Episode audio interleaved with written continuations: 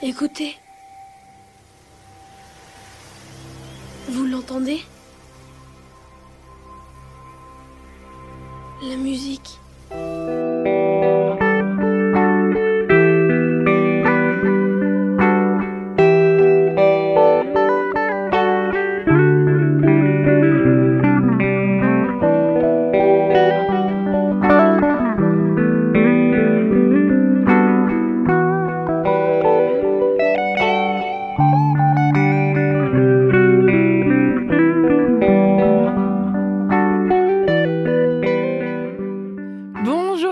Tous, bienvenue dans On n'est pas là pour jouer de la flûte, l'émission dans laquelle je vous parle de mes artistes coup de cœur, en espérant vous faire découvrir les petites perles qu'il y a dans ma playlist. En cette belle semaine, je vais vous parler d'un artiste étonnant qui a touché à des dizaines de styles différents et qui a sorti plus de 300 albums depuis 1992. Ça fait un moment qu'il est dans le game quand même. Pour vos oreilles dans cette émission, Buckethead. C'est un artiste américain du bel âge de 51 ans, maître et possesseur de la guitare électrique, mais aussi de guitare basse, de banjo, de percussion et de piano. Mais je vais me concentrer sur ces morceaux de guitare électrique parce que c'est mes préférés et c'est mon émission et je fais ce que je veux. Pour situer un petit peu l'artiste, on l'appelle Buckethead, tête de seau en français, parce que pour préserver son anonymat, il porte autant que possible un seau de nuggets sur la tête, de la marque KFC. C'est dire l'originalité du personnage. Je le disais, c'est un instrumentaliste, il varie les styles musicaux, en même temps avec 300 albums, autant varier un peu, et il est le papa du sad rock, qui comme son nom l'indique, une sorte de rock nostalgique, avec des sonorités qui donnent l'impression que la guitare électrique crie et pleure de désespoir. Et c'est vraiment magnifique. Sans plus tarder, illustration en musique avec le premier zoom sur morceau, écoutez Coupon.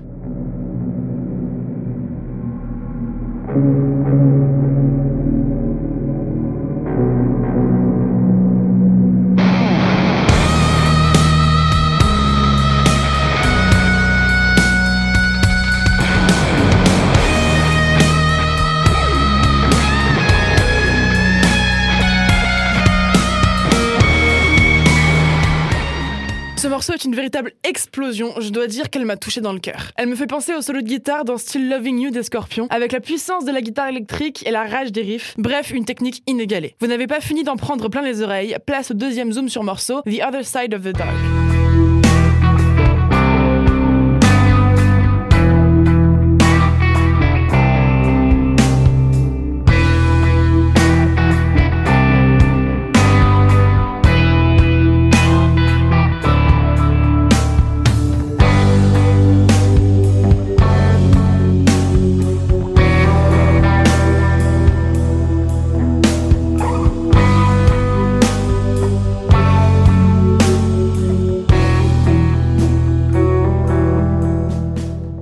Plus douce mais tout aussi enveloppante. On sent que la guitare n'a aucun secret pour Buckethead. On passe par toutes les émotions avec cette musique, la sérénité, le suspense, le relâchement, la nostalgie, un véritable voyage émotionnel dont je ne me lasse pas. J'avais découvert ces musiques lors d'un voyage en train et j'écoutais celle-ci en regardant le paysage défiler. Autant vous dire que j'étais dans une bulle de bonheur entre la beauté du paysage et celle de la musique. Alors évidemment, je fais l'éloge de cet artiste, mais qu'en pensent les autres? Spoiler, ils aiment bien aussi. Et on va découvrir ensemble pourquoi. En fait, euh, moi j'aime euh, les guitares électriques depuis longtemps et euh, du coup euh, je me suis intéressé un peu euh, au métal et aux musiques un peu alternatives et j'ai découvert en fait euh, Buckethead euh, dans mes suggestions euh, YouTube en début lycée donc il y a peut-être euh, 7-8 ans et ensuite j'ai commencé un peu à regarder ce qu'il faisait de son côté et je l'ai découvert comme ça et je suis très très vite tombé un peu amoureux de sa façon de faire de la musique et d'appréhender la guitare un peu. J'étais assez surprise parce que du coup, tu, tu m'avais parlé de sad rock, donc je m'attendais à quelque chose de, de très posé. Et alors, il y a des chansons qui étaient très très posées, et puis il y en avait d'autres qui étaient très énergiques. Et surtout, ce qui m'a étonné, enfin, ce qui m'a étonné, ce que je ne connaissais pas en fait, c'est euh, le, le côté instrumental en fait. Il n'y a pas, euh, enfin, en tout cas pour les quelques chansons que j'ai écoutées, il n'y avait pas de paroles.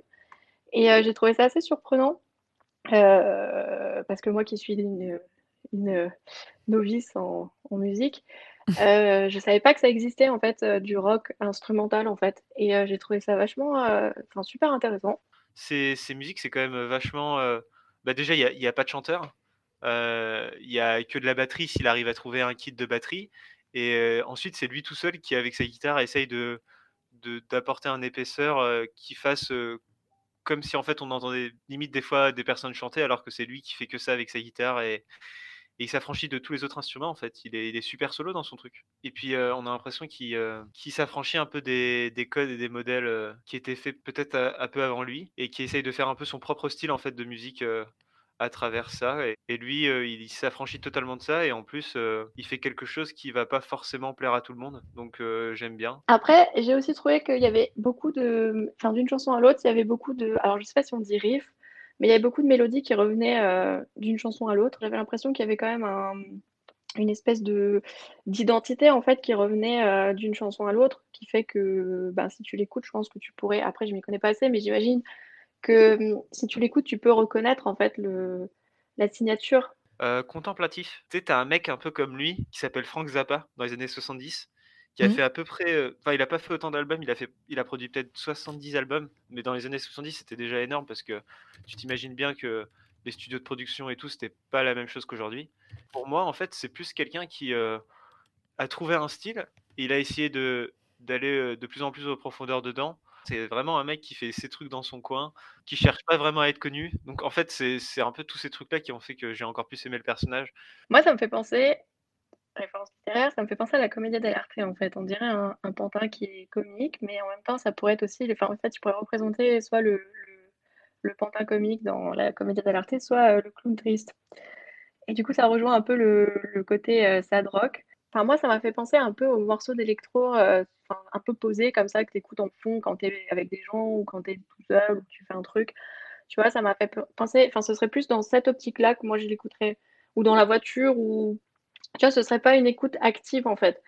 Euh, ce serait plus euh, un fond, mais un fond que tu écoutes quand même et que tu apprécies, tu vois ce que je veux dire? Si avec tout ça, je vous ai pas convaincu d'au moins aller chercher sur YouTube et de faire preuve d'un petit peu de curiosité musicale, je sais plus quoi faire. Mais bref, c'est tout pour moi. J'espère que vous aurez apprécié cet artiste qui est franchement assez méconnu par rapport au nombre d'albums incroyables qu'il a fait. Hein. Je le rappelle, plus de 300 albums. N'hésitez pas à dire ce que vous en pensez sur la page Facebook de Radio Arc-en-Ciel. Et du coup, comme on en parlait tout à l'heure, je vous laisse avec la magnifique musique des Scorpions, Still Loving You. À la semaine prochaine. Ciao.